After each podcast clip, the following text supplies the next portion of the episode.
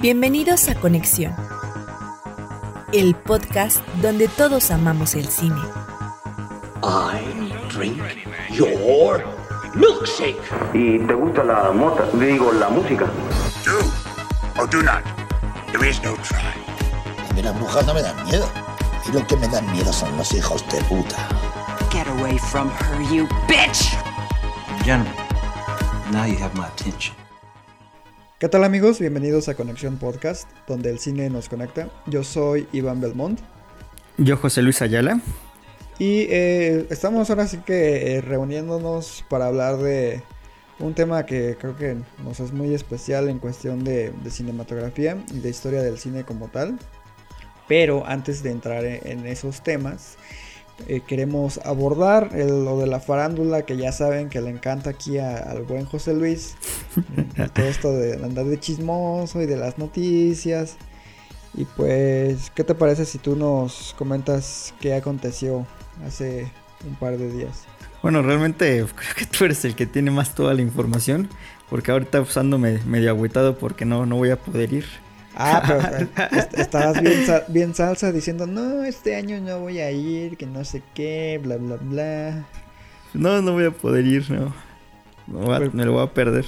Pues qué mal, porque eh, en este caso estamos hablando de eh, la 19, la edición número 19 del Festival Internacional de, de Cine de Morelia, que ya es tradición asistir a este desde hace algunos años. José Luis ha venido en algunas ocasiones. eh, el año pasado, Brillé ¿Lo por mi ausencia.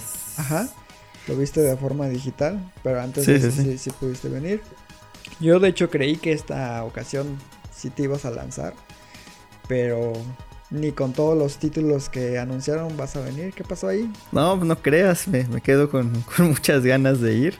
Eh, no, ahora sí que no, no, no, creo que esta vez no se va a poder. Este, yo creo que voy a intentar ahora sí, sí o sí el próximo año porque realmente ir a, a Morelia es toda una experiencia. eh, realmente es algo que cualquier cinéfilo debe al menos dárselo una vez en, en su vida.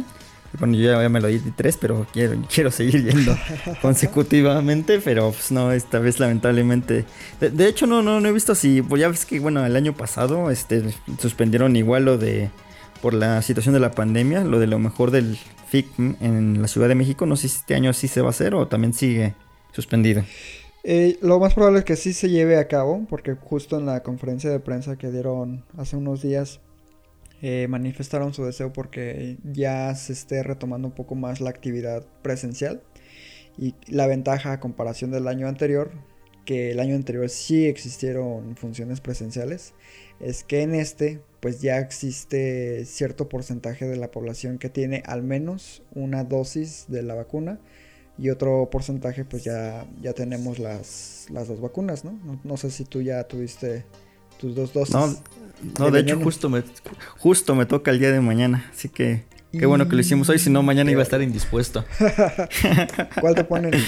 Ah, AstraZeneca. Y esa tumba bien culero. A mí Sí, me no. tumbó en, la, en la primera dosis. Pero ya en la segunda ¿Esa? lo único que me generó fue una ligera molestia en el brazo. Pero ya no. Ya no- ya no tan sentí feo. gran cosa. A ver, qué- a ver qué tal me ocurre, porque sí, igual la primera fue una noqueada de, de esas de... Que, que te da cuando, cuando tomas mucho. Al otro día. La- te, da, te da cruda sin tomar, que esa es una desventaja. Efectivamente, efectivamente. Y pues entrando en detalles de, de lo que está en la oferta de esta edición del Festival de Cine de Morelia, pues los largometrajes mexicanos seleccionados eh, a primera instancia lucen interesantes. Podemos encontrar películas como 50 o dos ballenas, se encuentran en la playa de Jorge Cuchí, eh, Camino del Sol de Claudia Saint-Luc, Estación 14 de Diana Cardoso, Hope, Soledad de Yolanda Cruz, El hoyo en la cerca de Joaquín del Paso, Los Minutos Negros de Mario Muñoz, Nudo Mixteco de Ángeles Cruz, El otro Tom de Rodrigo Pla y Laura Santullo, que ya tuve oportunidad de ver en el Festival de Cine de Toronto, eh, una película de policías de Luis Palacios, que creo que es la carta fuerte dentro de la selección y Travesías de Sergio Flores Torija. ¿Tú qué opinas de la selección de largos? No, como siempre seguramente va a haber muchas sorpresas porque eso es lo que me gusta mucho de la selección siempre oficial de, cine mexicano, que realmente aunque sí tiene obviamente directores este, muy interesantes, como este el caso de, de Ruiz Palacios, como bien mencionas, o Rodrigo Pla, eh, también de, Claudia, que es la directora de Los Insólitos Peces Gato, también este, va a ser parte. Pero aparte de esto, siempre, bueno, hay nuevas caras, nuevos directores, eh, nuevo tipo de cine, y pues eso siempre es eh, muy agradable de ver, sobre todo en una, en una competición como la de Morelia, que siempre, pues sí, se preocupa porque sus películas exactamente traigan muy, buen nivel. De, de, repente, pues hay una que a lo mejor no, no, no pensabas o no, no tenías en el radar y resulta que pues es todo un acontecimiento. Eh, por ejemplo, pues hace un año, sin más ni menos, pues la ganadora fue Sin Señas Particulares. Y hace dos ya no estoy aquí, que realmente, si bien ya habían tenido, me parece, su paso por Sundance, realmente fue en Morelia donde pues los descubrimos, ¿no? Al menos en Claro, el, público mexicano efectivamente descubrió esas joyitas y pues Sin Señas Particulares arrasó en la edición más reciente de los premios Ariel, que son los que reconocen lo mejor del cine mexicano, ¿no? Y pues no podía ser de otra forma, la verdad es que la competencia, lamentablemente del cine nacional no, había un rival directo para dicho trabajo, entonces eh, dejando de lado eso, pues la, la calidad de Sin Señas Particulares pues es, es muy muy muy fuerte. Eh, eh, la película pues de función inaugural para el Festival de Cine de Morelia en esta ocasión. Lamentablemente no es Duna, ¿por qué? Porque se estrena antes de que se lance lo que es el, Festival de Cine de Morelia. Y aparte fue la función inaugural del Festival de Cine de Guadalajara donde nuestro buen Israel está ahorita haciendo lo que es la cobertura, es la razón por la que no está presente en este episodio de podcast. Y eh, aquí va a inaugurar Annette de Leos Carax, que pues creo que tú ya viste en el mundo pirata. Eh, no sé qué nos puedas mencionar rápidamente de, de Annette.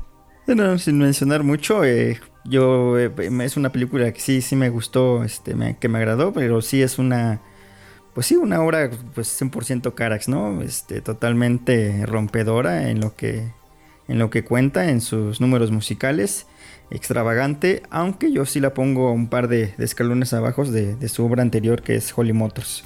Pero de cualquier manera me, sí, sí me gustó mucho y sobre todo Adam Driver demuestra que pues que es uno de los mejores actores de, la actualidad. ¿La consideras material para ser película de inauguración de un festival como Morelia?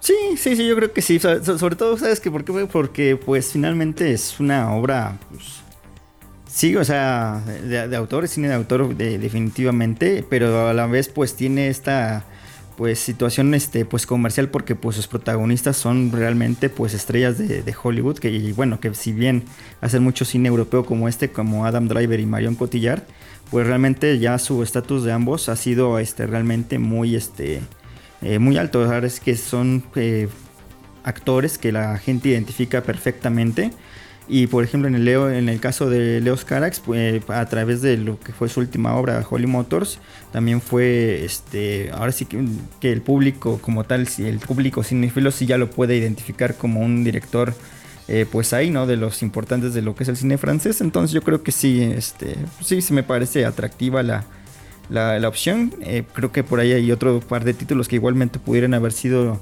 eh, la opción la, la, de apertura en la inauguración, pero creo que Anet también es, es una muy buena este, opción. ¿Y qué te parece entonces la función de clausura, güey? Que es pinche Ghostbusters, la de eh, El legado. Sí, sí, dije, ¿qué pedo con la función de clausura? Pero bueno, ¿qué, hay que, ¿qué opinas? No, pues un contraste total, ¿no? A lo que es la función de apertura a lo que sería pues la función en este caso de clausura.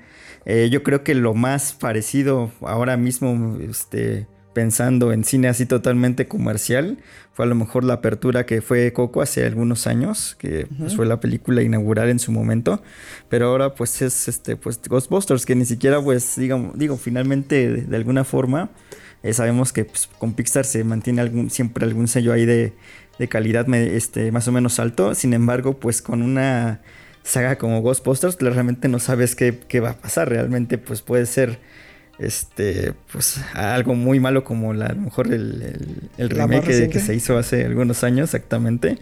O pues a lo mejor algo que sí a, a los fans adoren de, de las primeras Ghostbusters. Entonces pues vamos a ver, vi el tráiler, no estaba mal.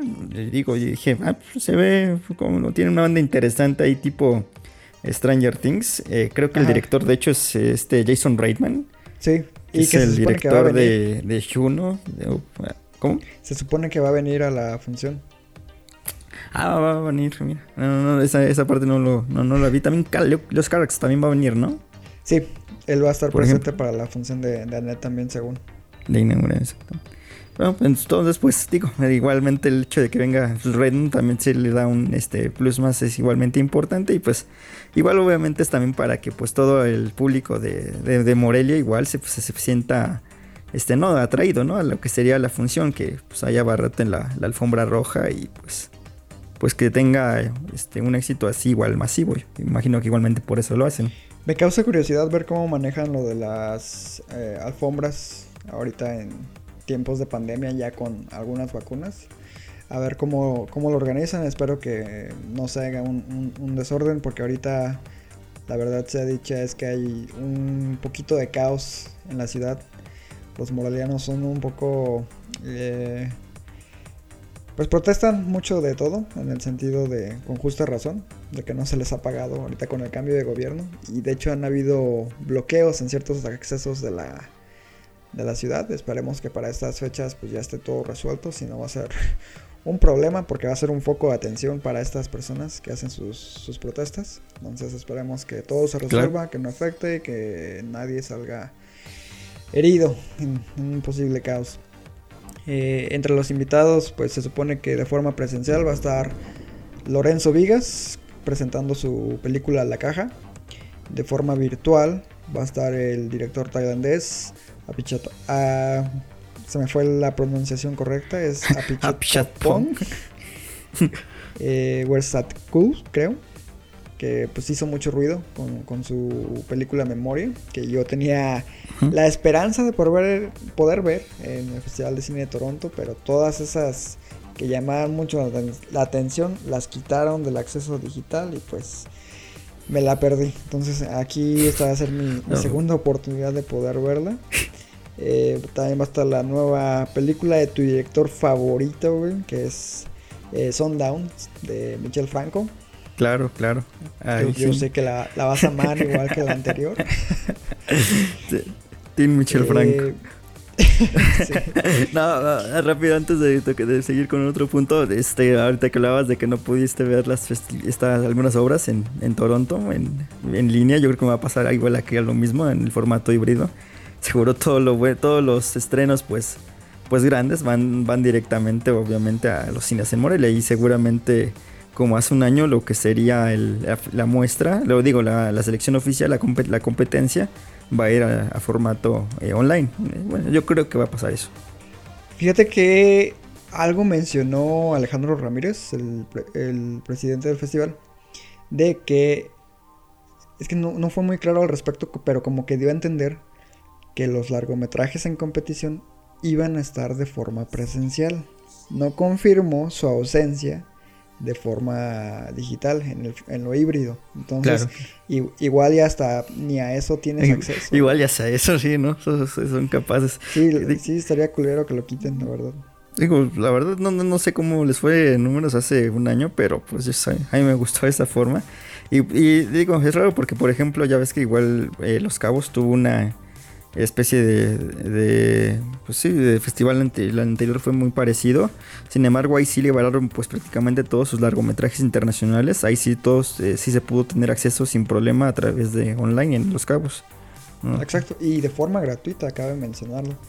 La verdad es que el año pasado eh, yo creo que en ese sentido de adaptarse a, a esta nueva realidad en que vivimos, el gran ganador, honestamente lo digo, yo creo que sí fue el, Festival de Cine de Los Cabos. El segundo lugar yo creo que iría para el Festival de Cine de Monterrey, que también tuvo una selección muy rica y muy interesante en el 2020. Eh, este año sí decayó un poco la calidad de las películas presentadas, pero siguió manteniendo el, el estilo.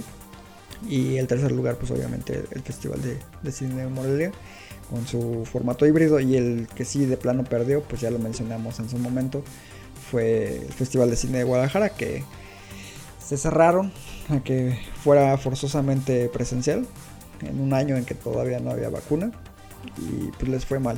Eh, Este pues hicieron lo posible por otra vez de, forma presencial eh, con la ventaja de tener algunas películas que pues la verdad llaman bastante la atención, Duna entre ellas y pues esperemos a ver cómo, cómo les va a ellos, ¿no?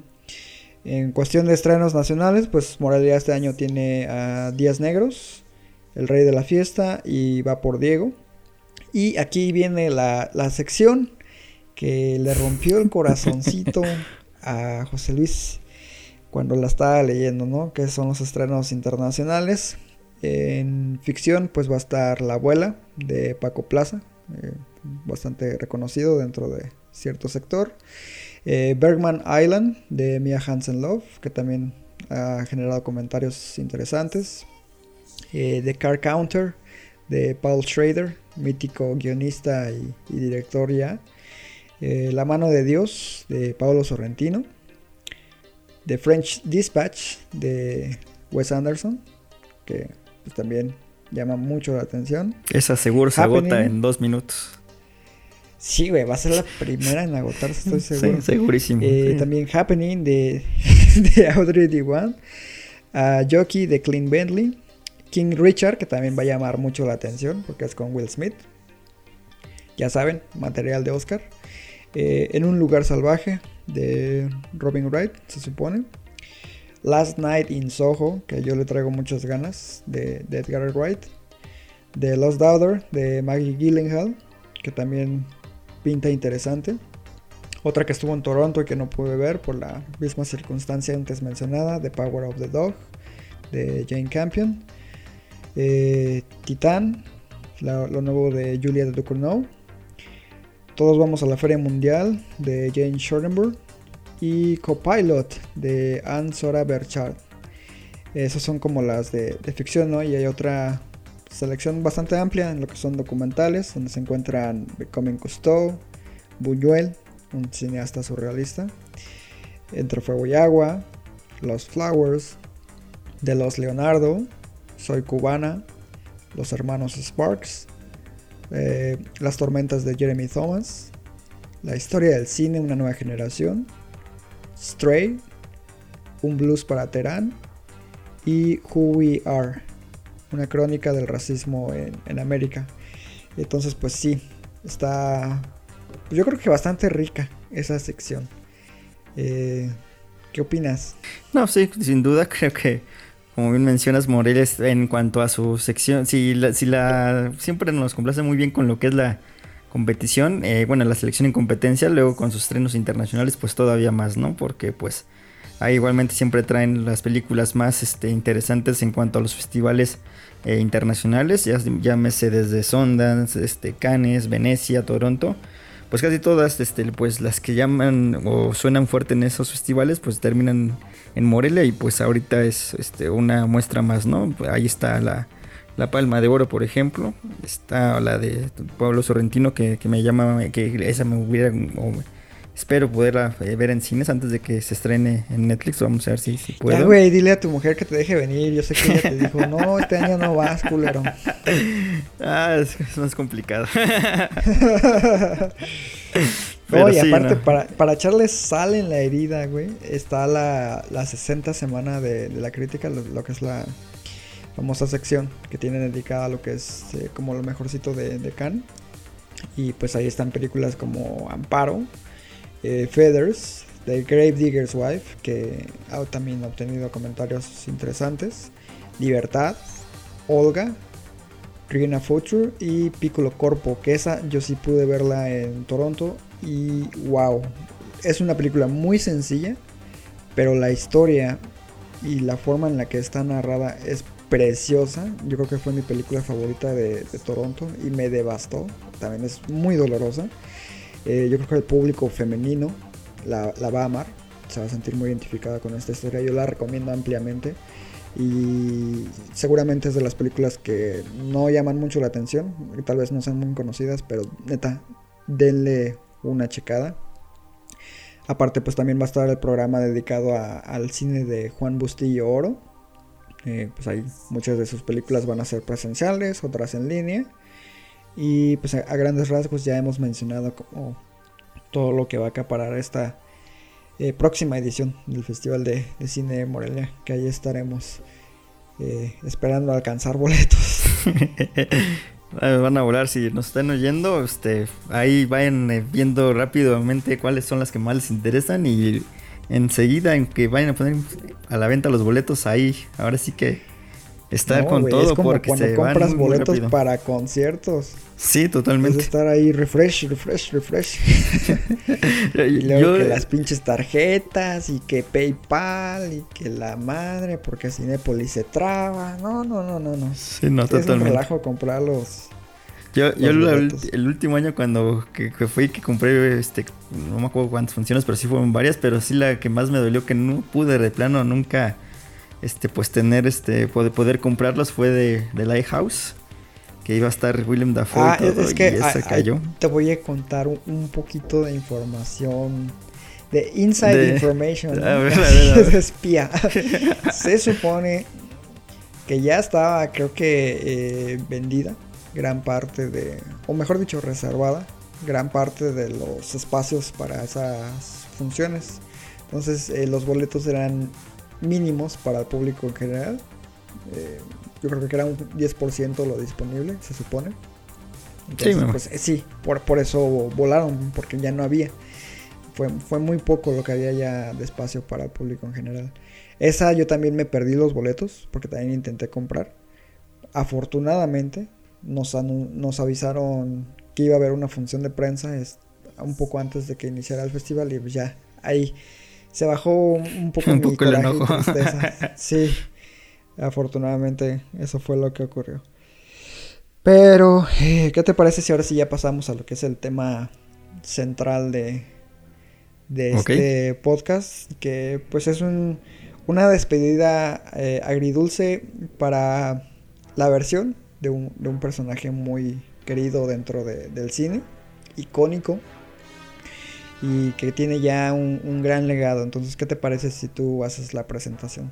Claro que sí, bueno, obviamente estamos hablando de lo que sería la nueva entrega, la número 25 de lo que sería la, la saga James Bond. Bueno, 25 si hablamos de lo que sería la, la saga en general, que inició con Sean Connery en los 60s.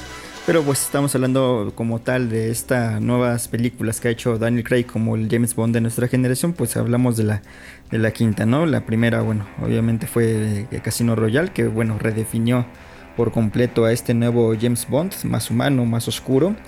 Eh, luego le siguió eh, Quantum of Solace. Luego siguió, bueno, tomó la batuta Sam Mendes con Skyfall. Luego Spectre. Y ahora viene con la quinta entrega, eh, Not Time to Die. Dirigida por Kari eh, Fukunaga. Que pues fue la primera víctima de lo que fue esta situación de, la pandemia. Recuerdo que se iba a estrenar en abril, me parece, del, año pasado. Y pues prácticamente fue un año y medio que tuvimos que esperar porque pues eh, los productores así que todo la, querían estrenar sí o sí en cines.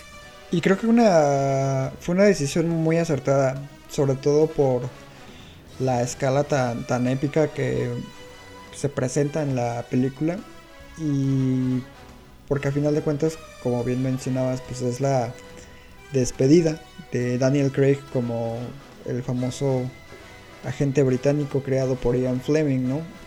Eh, me llamó mucho la atención que dijiste que es el James Bond de nuestra generación. Técnicamente hablando, ¿no sería Pierce Brosnan el de nuestra generación? No, es que yo me siento más joven todavía. Ay, güey. Ah, totalmente. Ah, pu- puede ser, puede ser. Bueno, eh, Pierce Brosnan, el Pierce Brosnan, el primera, su primer película, Golden Eye, fue en el 95. Entonces, sí, ella me, me agarró eh, pequeño, pero creo que sí, tanto El Mundo No Basta como eh, Another Day, Otro Día para Morir, esas sí las pude ver en el cine. Y pues sí, fueron las primeras películas de, de Bond que, que pude ver, ¿verdad? Pero tú dirías que tu Bond, tu James Bond de José Luis es Daniel Craig. Sí, no, totalmente. Eh, digo, mm, obviamente le, le tengo cariño al de Brosnan, pero definitivamente, bueno, este, eh, mi, mi Bond con el que me, el, el Bond que me encanta es pues, es el Bond de, de- de Daniel Craig, ¿no? En este caso, pues todo lo que...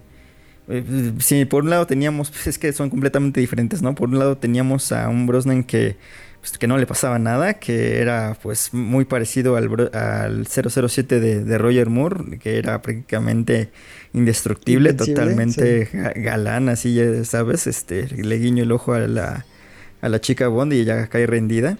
Entonces, pues todo eso, pues era muy, este, pues sí, obviamente pues, eh, te gusta, eran muy, obras muy entretenidas, pero realmente, pues la, la saga de Daniel Craig elevó a James Bond a un punto que, pues no, no, no se, no se pensaba en ese entonces que pudiera llegar. Claro, y creo que hay que decir que James Bond como tal tiene una historia muy rica en, en cuestión de estilos, intérpretes y sobre todo directores, ¿no? Eh, obviamente pues todo nació con Sean Connery. Eh, él fue quien estableció las bases de lo que debía ser Bond en, en su momento. Eh, posteriormente pues obviamente siguió Roger Moore, que él se enfocó más en... eh, si Sean Connery era la figura eh, de elegancia y cierto machismo de la época, que era algo pues común, Roger Moore vino a reemplazarlo también con elegancia, pero eh, brindándole como un, un tono más cómico conforme iban a- eh, pasando sus interpretaciones, ¿no? Cada película que lanzaba tenía más elementos de comedia. O sea, yo me- no me acuerdo en cuál fue que pinche mandíbula se enamora y Sí, ya ¿no? no es bien, y ya es su amigo, ¿no? O sea, eso- eso es como de qué pedo. Eh, sí está, está bien bizarro esa onda. Después está el paso desafortunado para el actor, no para la película de, de al servicio de, de su majestad con. George Lazenby. Que la película a mí me parece buena, pero pues nadie quiso al, al actor. Eh, fue su única película como Bond. De ahí vino un intento de hacer lo que hizo Daniel Craig con, con mucho más estilo, que fue Timothy Dalton. Y con- ahí con algunas películas que se fue a un eh, terreno muy, muy oscuro. Yo creo que incluso hasta tal vez más oscuro que Daniel Craig. Después vino el, el bonachón, pues Brosnan, que ya, Brosnan, perdón, que ya lo mencionaste. Eh, yo creo que Brosnan en particular empezó muy bien con GoldenEye. Yo le tengo mucho cariño a esa película. Y me gustaba sobre todo el hecho de que el villano en esa película fuera su igual, ¿no? O sea, una persona Sí. que estaba a- al tú por tú en cuanto a sus habilidades y conocimiento, a diferencia de muchos de los otros villanos megalomaníacos de, de Bond, que es algo característico de, de la saga. Todos tienen planes para acabar con, la, con el mundo. Y creo que aquí eh, eh, GoldenEye sí mostraba eh, una cierta fragilidad y vulnerabilidad de, de Bond. Pero ya con las siguientes, a excepción de El mundo no es suficiente, El mundo no basta, no me acuerdo cómo le pusieron en México. Las demás, la verdad es que son bastante olvidables. Y para mí, lo que es la gran obra dentro del cine de Bond vino con la reinvención del mismo, ¿no? Que en gran medida fue debido a la influencia que Jason Bourne y Matt Damon imprimieron a este subgénero, ¿no? De, espías, de, de cine de acción. Quisieron emularlo en cierta forma, pero manteniendo la esencia de, de este icónico personaje. Casino Royale me parece una, pues una, un peliculón por donde le veas. Eh, te demuestra por qué Bond es como es, eh, ahora sí que sus orígenes. Y pues, la película es súper entretenida, tiene un, un buen villano, un buen desarrollo de personaje y yo creo que, a mi parecer, es probablemente la mejor película de, de James Bond. No solamente de Daniel Craig, sino en general. No sé tú qué, qué opines. No, sí, estoy totalmente de acuerdo. De hecho, pues hay que, bueno, regresarnos a cómo inició, bueno, todo esto. El, el polémico, fue un cast polémico, el de Daniel Craig. Nadie lo quería Sí, porque era rubio, era Rubio. un poco más chico o menos alto que, que los demás. Entonces pues decían, ¿y este qué? No, pues todos, como tú decías, pues era Brosnan, el Brosnan de nuestra generación, todos queríamos seguir este pues viendo a Brosnan hacer cualquier este jalada ahí que se inventaran los guionistas. Y entonces pues viene esta película que pues totalmente cambia por completo la imagen que teníamos de James Bond. Como bien mencionas, eh, creo que los productores aciertan en hacer de esto un Bond este, pues mucho más realista, mucho más eh, oscuro, humano. Porque, como bien mencionas, teníamos de una, eh, una serie de películas con Brosnan que pues sí estaban, este, pues, eh, ya este, llegando al borde de a ver qué, qué- qué otra cosa más se van a inventar. Lo, creo que el último fue el, el auto invisible. Entonces, pues sí, efectivamente ya eh, llegaron las películas de Bourne, llegaron las películas, incluso de- algunas de, de Misión Imposible, no la 2, por ejemplo. Pero creo que a partir de, de la 3 igualmente Misión Imposible ya empezaba a tomar un tono más, eh, pues más este, artístico incluso. Pero en este caso, este James Bond, este, pues no, no estábamos acostumbrados a eso. Y cuando llega Casino Royale, pues fue totalmente, este, pues algo increíble lo que habían hecho con el personaje. Este Bond es este que pues, pues que sigue, o sea, sí seguía teniendo obviamente sus características, este, pues, este, esenciales, pues sí seguía siendo, eh, pues no, no inmortal, pero pues sí te hacía eh, grandes eh, ahí salvajadas escenas de acción. Sí seguía este, ligando a, a chicas, sí seguía tomando su martini seco agitado, no revuelto. Pero este sin duda aquí pues hay un cambio totalmente pues, pues de chip. Y efectivamente, como bien mencionas, eh, parte de- de- del éxito viene de dos partes igualmente muy, muy importantes, que son la inclusión de un gran villano, como fue Matt Mikkelsen, y para la participación de Eva Green como, como Vesper, para mí mi chica Bond favorita. Y pues sí, también yo definitivamente pongo a Casino Royale en, mi top 1 de, de películas de James Bond, eh, sin se desmerecer a otras, porque obviamente esta saga ha tenido grandes este, películas, Claro. también Sí, sí, sí. Vino a ser totalmente un este, parteaguas, sobre todo en lo visual, creo que sin duda en cuanto a, al nivel escénico, San Méndez llevó a la saga a otra A otro nivel.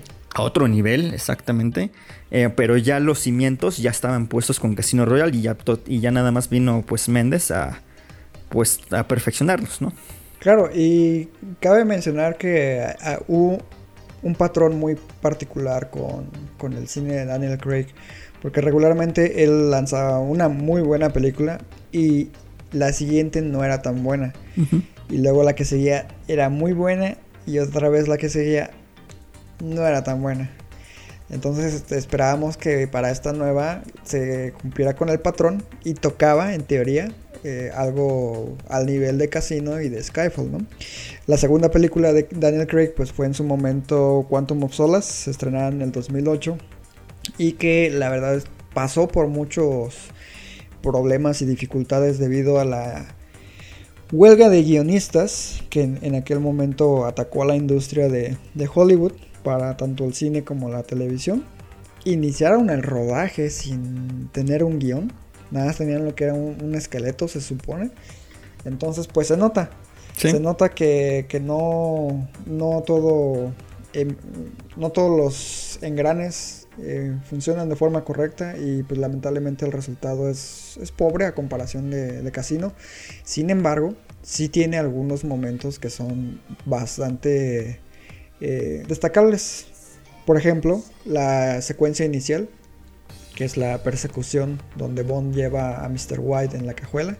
Esa que yo creo que me parece una de las mejores persecuciones en, en cine de acción y sobre todo en películas de James Bond. Porque es muy como realista y, visceral. De hecho, hace poco la, vi. Ya lo mencionaste, Skyfall llegó en la tercera entrega. Sam Mendes hizo un, gran trabajo ahí. Roger Dickens, pues estuvo fabuloso. Javier Bardem también es un, gran villano. Eh, me fascina sobre todo la, la parte donde están en ya Escocia, en lo que es la casita, y cómo la luz va cambiando, ¿no? De atardecer a noche, y apenas lo, lo notas como espectador, ¿no? Pero todo ayuda a crear esta atmósfera eh, teatral que, que, Sam Méndez es maestro en, en ese tipo de, de, situaciones. Después vino lo que creo que es el punto más bajo, en mi opinión, del cine de Bond de Daniel Craig, que es Spectre. Igual dirigida por Sam Mendes, ya no con Roger Dickens, sino con Hoyte Van Hoytema, o cómo se llama. ¿Tú... Sí, sí, Hoytema. Eh, el cinefotógrafo que ha trabajado recientemente con, con Nolan.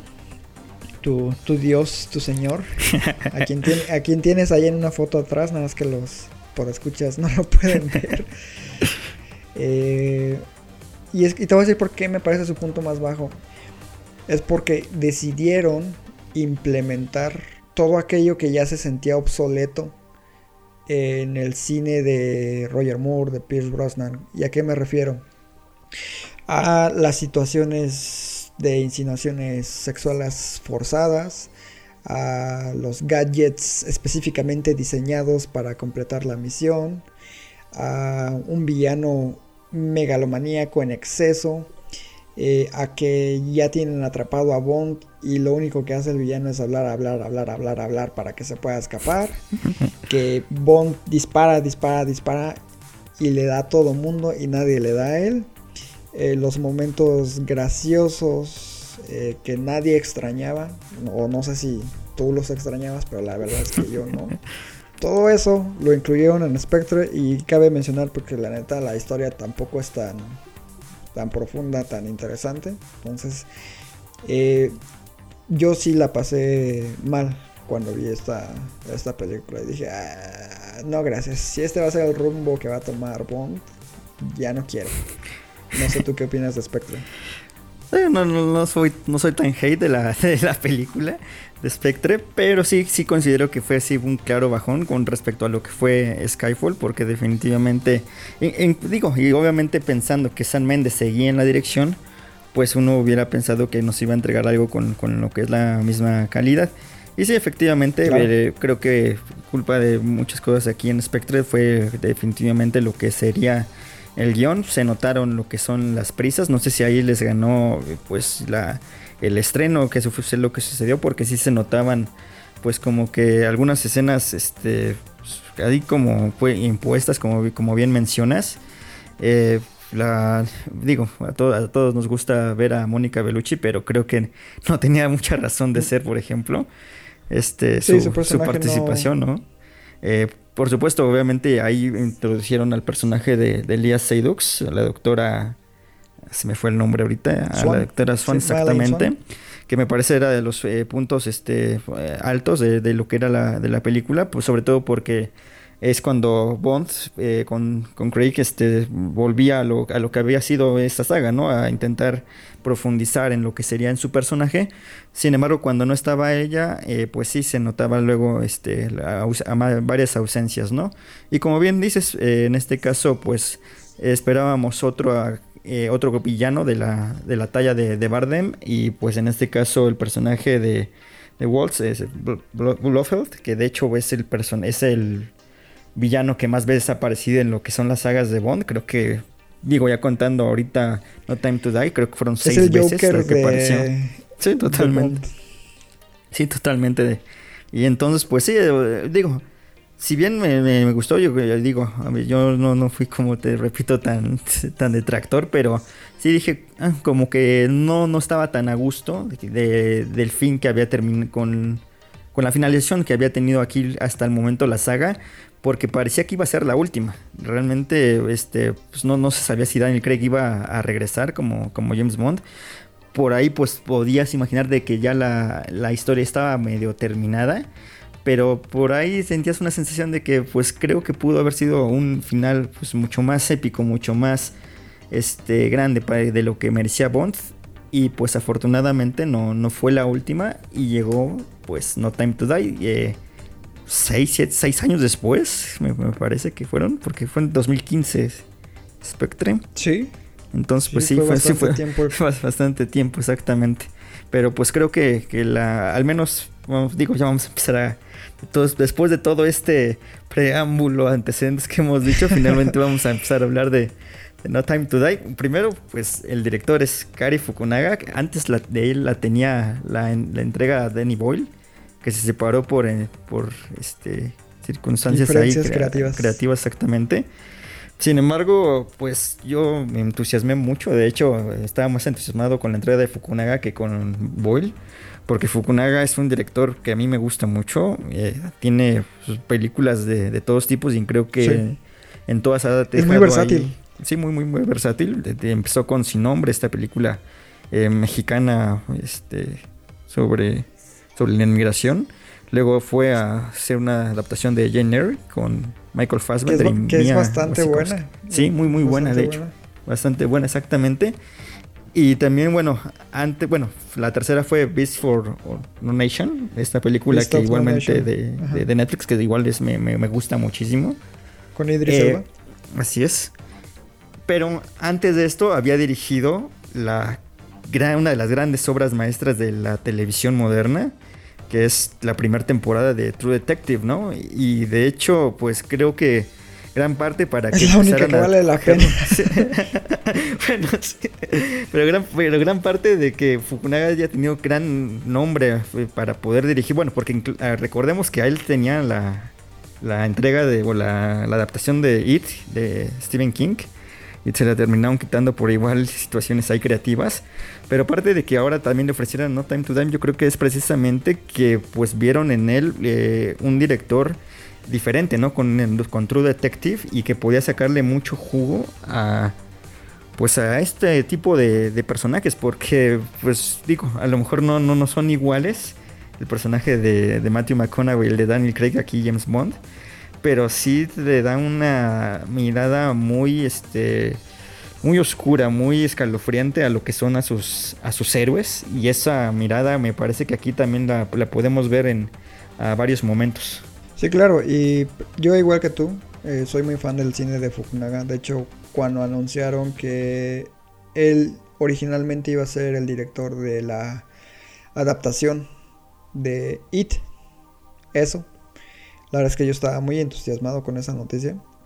Lamentablemente, como bien mencionaste, pues las diferencias creativas lo dejaron lo dejaron de lado. ¿Por qué? Porque él quería un tono más enfocado en la atmósfera y mucho más psicológico. Más un, horror más adulto, tal vez similar a lo que te pueda ofrecer. Eh, si me viene a la mente ahorita Mike Flanagan como una referencia, eh, por mencionar un contemporáneo. Pero sí, es algo que efectivamente no le convencía a Warner en el sentido comercial. Y pues buscaron algo más convencional, ¿no? Como Andy Muschietti.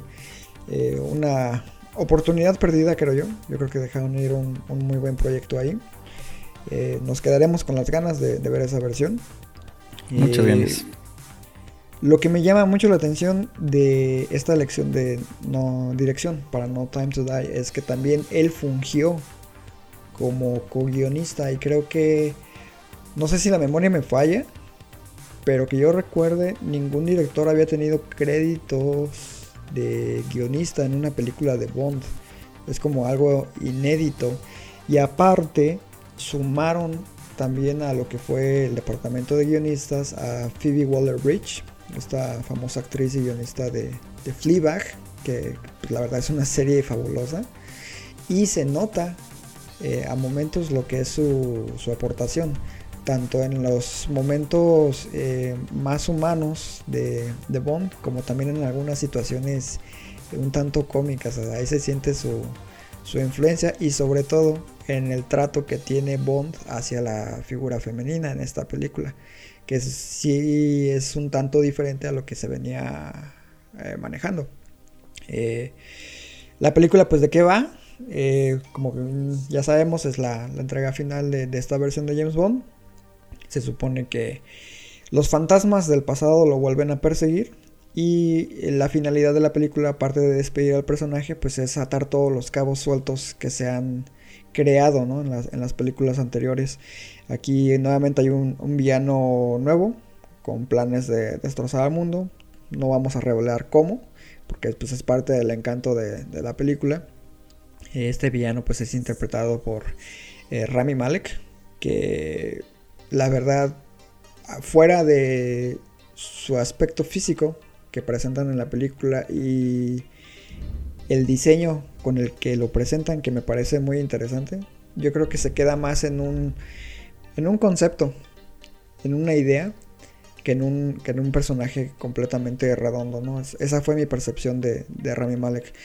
Eh, en sí, pues la historia no es de Bond contra un villano, sino pues la despedida del personaje como tal, eh, sus relaciones humanas, la forma en la que su humanidad y su vulnerabilidad lo, lo alcanza y pues se ve reflejado yo creo que de, gran forma por parte de Daniel Craig. Yo creo que junto con Casino Royale y esta son sus dos películas más eh, emotivas, emocionales. También tiene creo que momentos memorables para algunos personajes que pues son queridos dentro de la saga. Por mencionar uno, pues el personaje de, de Felix Leiter, que ha tenido muchas apariciones a lo largo de, de Bond. Las secuencias de acción creo que están muy bien hechas por parte de Kari Fukunaga. Se nota que no quiso hacer un abuso de los efectos digitales. Nolan estaría orgulloso. eh, me pareció fascinante la forma en la que filmaron la, una persecución, creo que es en Noruega, uh -huh. si no me equivoco. Está, está muy padre la parte del bosque. El aspecto visual también está muy bien cuidado. Hay algo en esta película que se siente muy Fukunaga. O sea, es, mm. es muy. Es muy él. O sea, la ves. Y si estás familiarizado con su cine, dices. ¿Es película de Fukunaga? y, ya, y, ya, que ves los créditos, efectivamente, o sea, es, es, una película. Y también es como que algo un poquito raro dentro de. de Bond, ¿no? Porque a pesar de que tiene películas muy buenas a lo largo de los años, o ha tenido películas muy buenas, como que muchas eh, evadían ese aspecto, ¿no? O sea, tener una representación tan marcada de, de, su director. Tal vez Sam Mendes es el único otro director que tiene su sello autoral tan, tan cargado y tan fuerte en una película de Bond. No sé tú qué opinas. No, sí, estoy totalmente de acuerdo. De hecho, desde la primera escena, que es totalmente anti-Bond. Tú ves la primera escena y nunca te imaginas que es una película de, de, de James Bond. Porque es un eh, opening larguísimo. Creo que dura casi media hora el, el opening, que es muy, muy raro. Eh, pero totalmente, bueno, sin decir y aparte mucho, es un opening que no te muestra a Bond inmediatamente, que sí, también no, es algo... Es, es, exactamente, por eso no te lo obviamente no te lo imaginas. Y toda esa primera eh, secuencia es realmente, pues, Fukunaga y, y de hecho le, le, decía, este, ahora sí que a mi esposa que fue con la que con quien fui a, a verla. Dije, este tipo se quedó con ganas de hacer una película de suspenso, de terror, porque esta escena no tiene nada que ver con Bond, parecía una escena, era una escena muy muy tensa, era, eh, totalmente con su sello autoral y visualmente eh, también me parecía eh, preciosa. Hay que destacar aquí el trabajo eh, fotográfico de Linus Sandgren, que es el director de, de fotografía de cabecera de Damien Chazelle. Sí, eh, que, que, efectivamente el, el fotografió la Land First Man. Entonces, pues sí se notaba ahí un sello autoral muy, muy fuerte y que poco a poco con el resto de las escenas, eh, pues se fue eh, pues confirmando todavía más. Sobre el opening, yo lo digo abiertamente, me parece el mejor opening en la historia de, de las películas de James Bond, porque me pareció muy, interesante algo que mencionabas, que efectivamente eh, la película no se trataba sobre James Bond y un villano, se trataba sobre, sobre Bond, sobre terminar su, su transformación como personaje. Y esta eh, opening eh, te cuenta una película prácticamente en 25 minutos, sería como un cortometraje, un buen mediometraje en este caso. Y si le quitas toda la escena de acción, porque por lo general lamentablemente en las escenas, en las películas de acción, pues la acción, ahora sí que las secuencias de acción mandan, mandan todo, ¿no? Y aquí es pasa al revés. En este caso, las escenas de acción están al servicio de una historia maravillosamente contada, sobre todo en ese opening, que te cuentan tantas cosas. Es realmente, eh, te cuentan, pues es una historia de de amor, desamor, de, de avanzar, de, de, la inseguridad de, de, de pareja. Confianza, sí, sí hay, hay, tantas cosas. Ahí está definitivamente el sello de, de Phoebe Waller, definitivamente. Y pues yo, yo decidí, cuando acabó el opening, dije, wow, o sea, esto empezó muy, muy alto. Vamos a ver si mantiene la vara tan alta, porque si fue un opening realmente, pues, deslumbrante en, todo lo alto. Eh, obviamente ya conforme pasa la película, pues se meten a, más personajes, hay eh, igualmente más escenas de acción, pero el nivel sigue siendo muy, muy bueno. En general, como bien mencionas, esa escena de persecución en Noruega igualmente tiene mucho sello autoral de, de lo que es su director de Fukunaga. Y también digo, quiero hacer énfasis en la eh, gran, gran este, escena en lo que fue en Cuba, porque ahí nos presentan ah, al maravilloso personaje de Ana de Armas, que se vuela totalmente la pantalla y ese personaje es totalmente de Phoebe Waller. Ese, eso no, no se le pudo haber ocurrido a alguien más porque es es fascinante y ella lo interpreta muy bien. No, y es que efectivamente el carisma de Ana de Armas es increíble, su belleza es incuestionable. Y aparte, pues si le sumas un breve, pero muy bien desarrollado papel, la verdad es que en esos minutos que aparece en pantalla, incluso llega a opacar a, James Bond y a otros personajes que también aparecen en, dicha secuencia. Eh, yo creo que también otro aspecto que resalta mucho de Sin Tiempo para Morir es la banda sonora de Hans Zimmer. Creo que es uno de sus mejores trabajos en los últimos años. Em, obviamente este año tiene dos bandas sonoras de gran peso, que son Duna y Sin Tiempo para Morir. Duna es como muy experimental pero a la vez también recicla un tanto de la música que él utilizó, por ejemplo, en Dark Phoenix de los X-Men. Eh, está buena, pero no te engancha por completo. Necesitaría verla ya con la película, a ver si me termina de convencer. Pero eh, aquí creo que pasa lo opuesto con, Bond. Eh, utiliza algunos de los temas, pues clásicos referentes, pero también le rinde homenaje precisamente a la música y tema utilizado en al, servicio de, su majestad. Que pues es una de las películas más ninguneadas, ya lo mencionábamos en la, historia de Bond. Pero que aquí pues de cierta forma está conectada directamente, ¿no? Al menos de forma emocional. Esa secuencia con la que abre la película pues ahí tiene el homenaje musical para los que son muy fans de, los temas de Bond. Eh, creo que el tema se llama Mater. Y sin dejar de lado que él también le imprime lo que es su sello característico a la música de Bond, ¿no? Le inyecta ese ADN Zimmer a, Bond y la verdad es que esa simbiosis funciona muy muy bien. El tema final, que de hecho lo pueden encontrar ya disponible en, cualquier plataforma de, streaming de música, me recordó mucho a la emotividad que Zimmer alcanza con el tema final de Inception. Es un tanto similar el manejo de, la emoción a través de la música. Eh, también hay noto ciertas influencias de trabajos anteriores como por ejemplo Sherlock Holmes en ciertos momentos de la película. Eh, la verdad es que me parece una banda completa muy, muy interesante. Hans Zimmer, pues ya sabemos que siempre es sinónimo de calidad. Y creo que no le pudo quedar un compositor mejor para esta despedida. Creo que aquí hay que hacer un paréntesis para hablar un poquito de spoilers. Creo que sí, no podemos hablar eh, al 100% de Sin Tiempo para Morir sin mencionar spoilers. Entonces, si todavía no ves la película y tienes interés en verla, apaga el podcast ahorita y ya verla y regresas a este minuto, porque aquí ya van a empezar los spoilers. Eh, aquí lo que yo quiero abordar es retomar, mejor dicho, que la historia se enfoca a Bond, ¿no? a él, a su desarrollo como personaje. La película abre con una traición a primera instancia por parte de lo que es supuestamente el amor de su vida.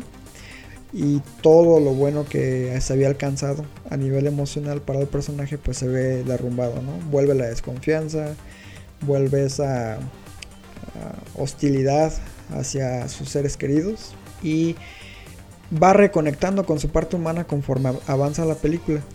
Eh, llega un punto ¿no? en donde se reencuentra con ese amor que supuestamente le, traicionó y encima, encima resulta que es con bendición incluida. este, sí.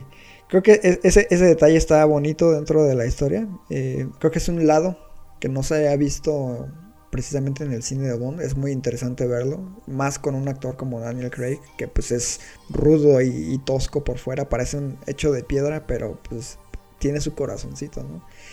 Eh, creo que el detalle que más me gustó de, lo que fue el villano, eh, que te digo, pues pasa sin pena ni gloria, es cómo afecta a esa relación con su, con su amor y con su niña, ¿no? Que eh, cuando Bond por fin acepta que existe un futuro y una vida eh, con una posible familia, ¡pum! Le quitan esa oportunidad. Y hay una frase que se me quedó muy marcada que le dice el personaje de Rami Malek a James Bond, ¿no? De que no puede volver a tocar a sus seres amados, ni siquiera un beso, ni siquiera una caricia. Y es como de chale, o sea, te quedas así de qué somos sin el contacto a los seres amados. Este, me parece un detalle muy, muy trágico y a la vez bello. Una contradicción muy interesante para lo que es el personaje de Bond. Y creo que ahí fue cuando por fin esta película en particular me terminó de ganar, ¿no? Con ese detalle en particular. No sé tú qué, qué opinas al respecto. No, definitivamente ya entrando en esa materia de, de spoilers, definitivamente pues sí, es, digo, hay varias revelaciones ahí en lo que sería en la película, pero sin duda, pues la, más importante, bueno, la que detona primeramente ya para terminar la, transformación de, Bond como, eh, bueno, como un personaje totalmente de, carne y hueso es la, aparición de, su hija, ¿no? Eh, ya lo habíamos visto enamorado en entregas anteriores, primeramente lo vimos en, en el servicio de su majestad, ahí ya habíamos visto por primera vez a un James Bond este, enamorado. De hecho, yo creo que por lo mismo en su momento no funcionó. Creo que era un Bond muy adelantado a su tiempo. Lo volvieron a retomar en Casino Royale con el personaje de, de Anne Eva Green, Vesper. Y nuevamente lo, otra vez se tocaba a un Bond, este, pues sí, abriendo su, corazón en este caso con, con la doctora Swan. Pero cuando viene ahora un nuevo tipo de amor, un nuevo tipo de, de sentimiento que no se había explorado es cuando pues sí se termina por complementar esa transformación que hemos venido viendo desde, desde Casino Royale hasta ahora. Y efectivamente, porque al final, como eh, bien mencionas, sí, sí lo... No, sé si, pues, bueno, si lo puede, se puede decir que, el personaje de, de Malek, el villano, termina venciendo a, Bond, pero es que es prácticamente pues lo deja en una situación en la que no quiere vivir. O sea, Sí, emocionalmente sí lo derrota. emocionalmente sí, Le gana. O sea, no. Fue más listo que él en ese sentido y le quita aquello que no sabía que quería, pero ya no va a poder tener, ¿no? Claro, totalmente. No, no, no, sí. De hecho, toda esa escena que se desarrolla me parece en Noruega a partir de que Bond regresa a, buscar a la, doctora y que se hace esta revelación me parece muy muy bonita. De hecho, todo como eh, Fukunaga pues baja el, nivel de, la adrenalina exactamente y se pone un poco más este más íntimo, más este pues con más sentimiento en este caso y le funciona perfectamente. Después viene esta escena que mencionabas ya este de la persecución y pues otra vez vuelve a subir el tono, pero ya estás este ahora ya ya no solamente estás pues enganchado por lo que le pueda pasar a, este personaje, a Bond, sino por si ya, ya conlleva todo igualmente una familia a la que tiene que proteger y pues ya estás más involucrado igualmente emocionalmente por eso. Claro. Y ahorita me acordé que también en la recta final hay otro sello autoral de, Fukunaga que si mal no recuerdo hay un plano secuencia. Sí. En cierta sección y precisamente en una secuencia de, de acción en, ese tramo. Entonces, sí, cuando la vi, igual dije, Fukunaga. Fukunaga no total. no se puede negar que es una película suya. Y lo también lo que eh, me parece muy interesante es que la película dura casi tres horas. O sea, es bastante larga. Pero la duración creo que se justifica para tratar de cerrar los cabos sueltos lo mejor posible. No perfectamente, pero sí lo mejor posible. Darle como un eh, cierre a todos esos huecos que han existido en el pasado. Incluso la organización Spectre, que tan chingona que supuestamente era, en un ratito se va, gracias a Rami Malek. Ah, pero sí, efectivamente, el corazón de la película es Bond y su relación con, con su mujer y la niña, ¿no? Entonces, ese es el núcleo de la historia, es lo que le importaba a los guionistas contar. Creo que fue una decisión muy acertada. Eh, nos deja dar ver un lado nuevo de, Bond. Y pues el final es triste. La verdad es que el final es, es triste. Eh, mi papá y mi abuelita, que son super fans del personaje, después de que salieron de verla, obviamente ellos viven en, Querétaro, me, dijeron ¿no? que, se salieron tristecillos y que según lloraron. Este, entonces sí, eh, va a ser yo creo que un efecto muy común en gente que está muy encariñada con el personaje. Y me gusta que haya terminado de, de dicha forma, porque ya en las anteriores versiones era como que a pesar de que era el mismo actor, se sentía como un episodio de Los Simpsons, ¿no? De que pasa algo nada más en ese capítulo y el siguiente ya es otra versión de él mismo, ¿no? O sea, en Los Simpsons pasa eso, no hay continuidad. Y con Daniel Craig, cada película fue una secuela de la anterior. Y aquí ya por fin es el, el capítulo final. Lo que venga en un futuro va a ser una nueva versión de James Bond. No sabemos si va a estar a la altura, pero obviamente va a ser diferente. Eh, pero sí, yo creo que a nivel personal puedo decir que quedé bastante satisfecho con esta conclusión de Daniel Craig como James Bond. Y pues al final fueron 15 años de, de este personaje, con él como el principal. Sí, no, completa, completamente de acuerdo. Creo que el final estuvo totalmente a la altura. Eh, yo sí la pongo eh, ya como tal, ya englobando el nivel total de la película abajo de Casino Royale y Skyfall, en lo que se refiere a las películas de, Daniel Craig. Pero aún así, No Time to Die sigue siendo una película muy notable. Eh, creo que cuando se enfoca más en la acción probablemente pierde y cuando se toma su tiempo para mostrarnos a Bond y, y toda esta situación como personajes cuando crece enteros eh, totalmente de acuerdo en eso. Y efectivamente, pues el final, ya digo, en ese momento te deja totalmente molido. Porque pues, de alguna forma dices, es Bond, no, no puede pasar esto, ¿no? Estás, estamos viendo a James Bond, ahorita saca alguna cosa y se salva. Pero no, digo, ya estaba, pues ya, ahora sí que ya había tomado su, su decisión.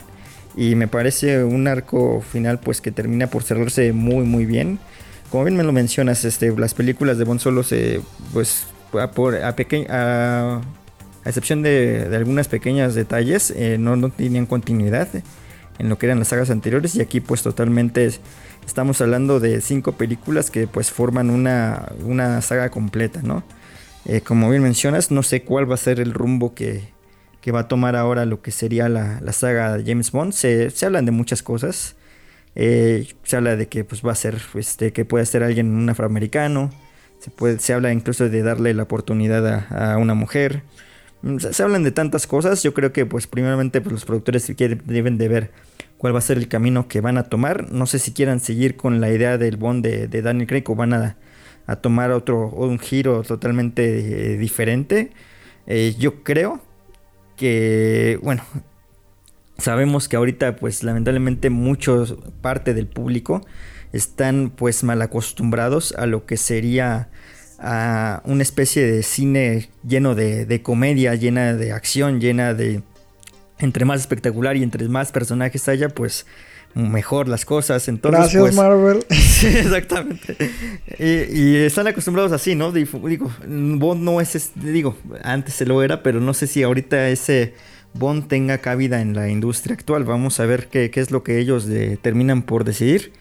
Eh, pero bueno, creo que tienen tiempo. Creo que ahorita de momento pueden descansarse, pues, tomarse tiempo, descansar unos años y pues eh, regresar con, lo que pues intentan innovar. Claro, y mira, sí me preocupa que puedan decidir que tomen el rumbo de precisamente películas del estilo y corte de, de Disney, ¿no? Todo lo que produce pues es copia y pega. Complacencia al público, al fin y al cabo, ese tipo de cine. Aunque, por el otro lado, el cine de Daniel Craig ha demostrado que, a pesar de ser arriesgado, es redituable. Claro. Gen- generó, creo que 3 punto y algo billones de, de ganancia en taquilla. Entonces, creo que hay un margen para que los productores, si Eon Production pueda ser arriesgada en un futuro. Y la verdad es que, pues, independientemente de la decisión que tomen, la verdad, vamos a ver las películas de James Bond sí o sí. Sea rubio, sea de cabello negro, sea afrodescendiente, sea una mujer, más si es una mujer, este, todo el mundo va a querer ver o criticar. Eh, pero siempre y cuando sea un producto bien hecho, yo creo que va a lograr atrapar a la audiencia, como en su momento lo hizo toda versión de, James Bond. El problema pues es mantener el nivel ¿no? con el que empiezan, que es ya hemos visto que es, que es complicado. Eh, abordando el tema en general de James Bond, ¿cuáles dirías que son tus cinco películas favoritas de James Bond? Cinco. Ok, voy a empezar, bueno, con la mejor que me parece, este, Casino Royale, que es mi favorita, la 1. Este, luego diría Goldfinger, que es mi favorita de Sean Connery. Luego diría, Skyfall. Luego diría eh, Al servicio de su majestad, que insisto, si la pueden ver, veanla. De hecho, este, sabemos, bueno, que, Christopher Nolan es muy, muy fan de las películas de Bond y, su película favorita de Bond precisamente favorita es al servicio de, su majestad. De hecho, la escena de la nieve de, de Inception ahí tiene muchísimo de del servicio de su majestad. Este, es una y si hay un Bond, yo creo que se parece al de Craig, es precisamente el, Bond del servicio de su majestad, que a lo mejor Lazenby no, no es tan buen actor y ni es tan buen Bond, pero la película como tal es, es bastante buena. Y la quinta, podré decir que No Time to Die, pero también está ahí este Doctor No, desde Rusia con Amor, eh, la misma Golden Eye, que insisto es muy buena película, pero yo creo que No Time to Die podría quedarse con ese quinto puesto. Ok. Me llama la atención Goldfinger.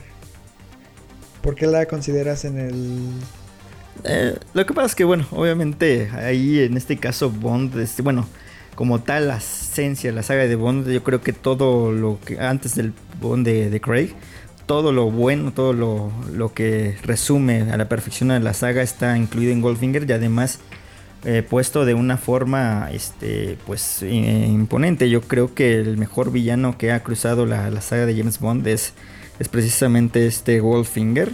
Y una de las mejores eh, chicas Bond es, es Pussy, que es, está, no me, se me fue el nombre de, de, lo que sería esta actriz. Y me parece, eh, como te menciono, ya en Doctor No nos había mostrado lo que eran las... Eh, pues sí, de lo que iba a tratar esta saga y me parece que Goldfinger vino todavía a perfeccionarlo y mejorarlo y creo que ya después con Connery nunca se llegó a, a ese nivel. Honor Blackman, la actriz Pussy Galore. Ah, es, es. Sí, Ella. efectivamente, eh, yo creo que con Goldfinger, Goldfinger, perdón, fue cuando se definió por completo, ¿no? El, el, estilo Bond. Ahí ya fue cuando todo estaba funcionando a, al 100%. Yo creo que en...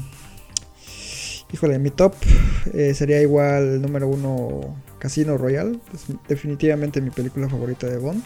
Eh, en el número 2 pondría yo creo que por el lado emocional, yo creo que sí voy a poner a No Time to Die. No Time to Die. Sí, eh, me agradó mucho en ese sentido, sobre todo por la dirección de Fukunaga. Uh, en tercer lugar pondría a Golden Eye. Es una película que me agrada mucho y le tengo un cariño particular a esa película en, en, en especial. Eh, cuarto lugar, Skyfall, definitivamente. Eh, me parece muy muy muy buena. Y la quinta para no dejar de lado al Bond clásico que a pesar de que sí me parece muy entretenida Goldfinger eh, también disfruto la de Al servicio de su majestad eh, pero yo creo que me quedo con de, desde Rusia con amor con, con Sean Connery. Esa sería mi, mi quinta película. La verdad es que Bond nos, nos ha dado a todos yo creo que grandes momentos de entretenimiento, por lo cual le estamos eternamente agradecidos. Y aparte, pues es una franquicia que ha sobrevivido generaciones, algo Que yo creo que hasta ahorita los únicos que lo pueden equiparar pues es Disney, ¿no? Con, con Marvel y sus múltiples entregas de, de los superhéroes. Son los más cercanos. Tal vez la familia de Toreto también. con Rápido y Furioso. Pero Y ya a es lo en- ¿Perdón? A lo mejor el número de películas, ¿no? Pero digo, finalmente Bond empezó en, el sesen- en los 60 y ha perdurado acá. Digo, el problema es que, por ejemplo, Marvel, pues ha sido que del 2008 me parece que fue la primera Iron Man eh, para acá. Y, pero pues de ahí o sea, hacen dos o tres películas al año. Entonces, pues, pues fácilmente rebasaron en, en número de películas. Sí, eh, Bond tiene la gran ventaja de que ha atravesado y capturado a diferentes generaciones. O sea, se ha sabido mantener relevante dentro de su estilo. Reinventarse. Creo que esa es la gran, la gran fortaleza de, de las adaptaciones de Bond. Eh, por eso me entusiasma ver que puedan sa- sacar en el en un par de años con la nueva versión. Eh, Chicas Bond, hace rato dijiste que la número era la número uno de José Luis era Bess Berlin, Así es. eh, que es la hermosísima Eva Green. Totalmente. Eh, ¿Quiénes serían tus otras cuatro chicas Bond? Bueno, no, un, la segunda yo creo que sería Electra King, Sophie Marceau en The World's Sí, Not ah, Enough, en El. Mundo No Basta. Ella, digo, es, es que es por partes iguales, ¿no? Es una gran villana y es una gran, gran chica. Bueno, y me gusta, me gusta mucho. Eh, también obviamente pongo pues, este, por ahí a, a esta eh, Diana Rake en Al Servicio de Su Majestad, la famosa... Este, La reina de espinas. Reina, exactamente, la reina de espinas de, de Game of Thrones. Este, Diles que fui yo. Exactamente, totalmente. No, y es muy, muy buena eh, chica Bond. Yo creo que fue de las. En sus, en sus inicios, lo- de las chicas Bond mejor escritas. eh, que igualmente pues, redefinió muchas cosas en cuanto a lo que podía ser una chica Bond. Porque, pues, obviamente, en muchas películas, lamentablemente, pues las chicas Bond se, se resumían a, a ser la damisela en peligro, ¿no? Y creo que, pues, ella. eh, si de alguna forma pues cambia un poco eh, lo que será el chip, no com- por completo, pero sí, sí lo empieza a cambiar. Por lo mismo yo creo que también una de mis chicas Bonds favoritas, eh, ahorita mismo no me acuerdo cómo era el nombre del personaje, pero es la de la espía que me amó con Roger Moore, porque era igualmente la parte, en este caso, eh, pues sí, la parte femenina, pero de, de, de Bond. Una, una espía que igualmente hacía lo mismo que Bond, nada más que pues era, mujer, entonces en ese aspecto creo que la del espía que me amó también era una era un personaje muy muy eh, bueno en ese aspecto. Y Bárbara definitivamente Bach, yo sí que creo que sí creo que sí tiene razón. Este la, la verdad es que no sé ahorita mismo se, se me olvidó. Y creo que sí pondría ahorita mismo igualmente a Alia Seydoux eh, ya con las dos películas. Creo que han armado un, un gran gran personaje ahí con la doctora Swan Ok, yo creo que también mi número uno es definitivamente eh, Bess Berlin. Fue a nivel argumental creo que la mujer que más modificó, ¿no? Se supone la identidad de Bond como, como persona y su percepción hacia la figura femenina. eh, y aparte pues el papel es, es muy padre dentro de la película de Casino Royale. En segundo lugar, yo creo que pondría a Senia Onatop, el personaje, que es esta Fam Jansen. Me, es muy cagada, pero me gusta dominadora mucho esa villana. totalmente Sí, sí, sí. Y aparte en ese entonces, eh, Fam Jansen, la verdad, está. Siempre ha sido sí. bella, ¿no? Pero en aquel momento está espectacular. Eh, el tercer lugar, pues va a la de Goldfinger, Pussy Galore. Eh, Claro. Precisamente porque, a pesar de que eran los inicios de Bond y que precisamente las mujeres solían ser la- el atractivo visual o damisela en peligro, como bien lo mencionabas, Pussy Galore era como el contrapeso, ¿no? Era una mujer bastante capaz de, de sí misma. Y era interesante ver un personaje de esas características en, en esos tiempos. Esa será la 3. La 4, pues sería Madeline Swan también, la Seydoux. Eh, por lo mismo que acabas de mencionar, yo creo que ahí no puedo agregar más. Y yo creo que en quinto lugar estaría Ana de Armas, güey. Ana de- ah, claro No, e- esa es la, es la mención honorífica, Ana de Armas. Pero el quinto lugar. Esa sí está un poquito difícil. Mm, yo creo que me voy a ir con Sophie Marceau también. Me gusta mucho el personaje que, que entrega. Como villana, mustia, mortal y, e inteligente al mismo tiempo. Sophie Marceau tam- también, mi quinto lugar. Esas serían mis Vamos. elegidas. Ah, Y Ana de vamos- Armas. Yo- ahí- ahí necesitamos un, un spin-off de, de Ana de Armas. Estaría bueno, ¿eh? Yo sí lo vería. Sí, no, completamente. No, no, no. Definitivamente. Ahora, otro aspecto que creo que hemos dejado de lado del cine de Bond y que es de los más icónicos son los temas musicales, ¿no? Que pues han dado mucho de qué hablar, grandes intérpretes han pasado a través de las líricas de, de James Bond, han creado muchas buenas canciones, otros no tan buenas canciones, pero siempre dan mucho de qué hablar. En esta ocasión la elegida pues fue la jovencísima Billie Eilish, que pues creo que fue una de- elección bastante polémica en, en su inicio. Ya cuando yo escu- pude escuchar la canción, no sé si fue tu opinión, pero a mí sí me agradó bastante. Eh, ya incluso viendo la película y la secuencia de créditos iniciales, creo que incluso la, la canción crece muchísimo más. Eh, estoy dolido de que en la película anterior Spectre haya utilizado la canción de Sam Smith, que me gusta mucho, o sea, sí me gusta mucho, pero me dolió que Pero- dejaran de lado a Radiohead. Creo que la canción que ellos compusieron para Spectre era infinitamente superior, a pesar de que me gusta mucho la de, la de Sam Smith. Habiendo dicho eso, ¿qué te, esa es la pregunta, ¿qué te pareció la canción de Billie Eilish? Y cuáles son tus cinco favoritas canciones de el cine de Bond. Sí, definitivamente a mí sí me gustó la, la canción de, de Billie Eilish. No, no es de mis favoritas de, temas de Bond, pero creo que sí es este un tema que, como bien dices, en la película todavía más cre- crece más. Creo que cantándolo, bueno, oyéndolo es solo ya era bueno y creo que en la película todavía se hace más épico, eh, sobre todo en esos créditos iniciales después de- del opening. Entonces, pues sí, yo creo que sí es, es un buen tema. Seguramente, seguramente vamos a ver a, a Billie Eilish nominada ahí al Oscar a Mejor Canción. No sé si lo gane. ¿Crees que gane? No sé si lo gane, pero creo que nominada al menos sí, sí va a estar. Porque pues digo, combina la, este, dos, este, aspect- dos, dos, este, piezas fundamentales, ¿no? Que en este caso es popularidad que la tiene y pues buena canción que la tiene. Entonces pues yo creo que sí va a ser nominada, pero no sé si vaya a ganar. Vamos, habría que ver que, cuál es la, la competencia que, que- que hay. Apuesta perro de una vez. Que quede grabado en el podcast. Gana podcast. Gana ahora podcast. gana Oscar o no gana. Gana, no, no, no. ¿Sabes, ¿Sabes cuál es el problema? Tiene año y medio que lo escuchamos el, el tema. el- el- y, y van a, y van a ser dos años cuando la- a lo mejor lo gane o la nominen. Van a ser dos años que lo, que lo habrán sacado. Entonces va, va a ser como muy raro, ¿no? Este, te premiamos por el Oscar de, que, de la canción que sacaste hace dos años. Pero pues bueno, eso fue cosa de ahí de la. Pues pues, del, res- ¿De la del atraso, del atraso y que además pues tomaron ahí la decisión de estrenar el tema mucho antes. Que es algo que también nu- nunca había pasado. Pero no respondiste, güey. ¿Gana o no gana el Oscar? No, no gana. No, no gana.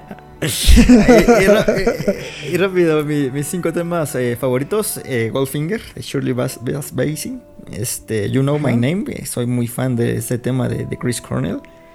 Eh, License to Kill, de Ladies Night. Eh, me gusta, me encanta The World is Not Enough, de, de, Garba- de Garbage.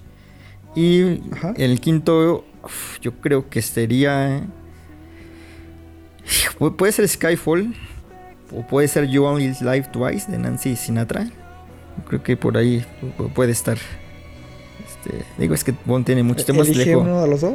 Eh, you, You Only Live Twi- Twice de de Nancy Sinatra. Pero pues es que hay- tiene muchos buenos temas. Dejo fuera a Tina Turner en GoldenEye. A Paul McCartney en Give and Let Die. A la misma Billie Eilish. Eh. Si tu Sherry favorita es la de Crow. Die Another Day de Madonna, güey, que le haces a la mamá. no, no, para nada, no. Esa sí la dejo entre las últimas cinco, yo creo. Sí está bastante... En su momento me gustaba, pero como canción de Bond... Sí, Sí, no, deja mucho, ¿no? dices, es más Madonna "What que the de Bond. fuck?" Sí, Exacto. Am, ok. Mi top 5, yo creo que la número 1 es por factor emocional nuevamente, GoldenEye. Tina Turner, después de aventarse y meterse al avión y toda esa Sí, sí, secuencia, mamalo. Eh, sí, Gol- GoldenEye, mi número uno. Ah, no puedo dejar de lado a Shirley Bassey con, con Goldfinger. Yo creo que esa es mi número dos. Cabe mencionar que ella hizo muchas de las canciones de Bond, eh, pero probablemente esta sea la mejor. Ah, también me gusta mucho Live and Let Die. Vive y deja morir. Esa, esa también me encanta. La número 4. El mundo no es suficiente de Garbage. También está muy chida esa rola. Y la quinta. A pesar de que odio que le haya quitado el lugar a Radiohead. eh, Ah, Writings on the Wall de Sam Smith.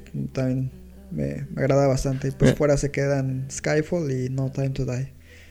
Mira qué, qué curioso porque digo, eh, por lo que veo entonces tu tema favorito de la saga de, al menos de Craig, es el de el que a lo mejor es el menos este aplaudido a nivel colectivo, a nivel general. Es el de. Sí, curioso, curioso. Sí, sí, pero exacto. eh, es que me gusta mucho la forma en la que hicieron los arreglos musicales porque suena muy a, a canción de Bond. O sea, la escuchas y dices, ah, esa es una canción de Bond. O sea, por eso yo creo que me gusta tanto. Eh, pero sí, no deja de lado que No Time to Die y Skyfall sean buenas canciones, pero mi número uno siempre va a ser GoldenEye con Tina Turner. Totalmente, muy, muy, muy buena rola. Y bueno, pues creo que hemos llegado al, al final de este episodio que se ponía a durar media hora. Ya vamos en casi hora, hora 20, algo así.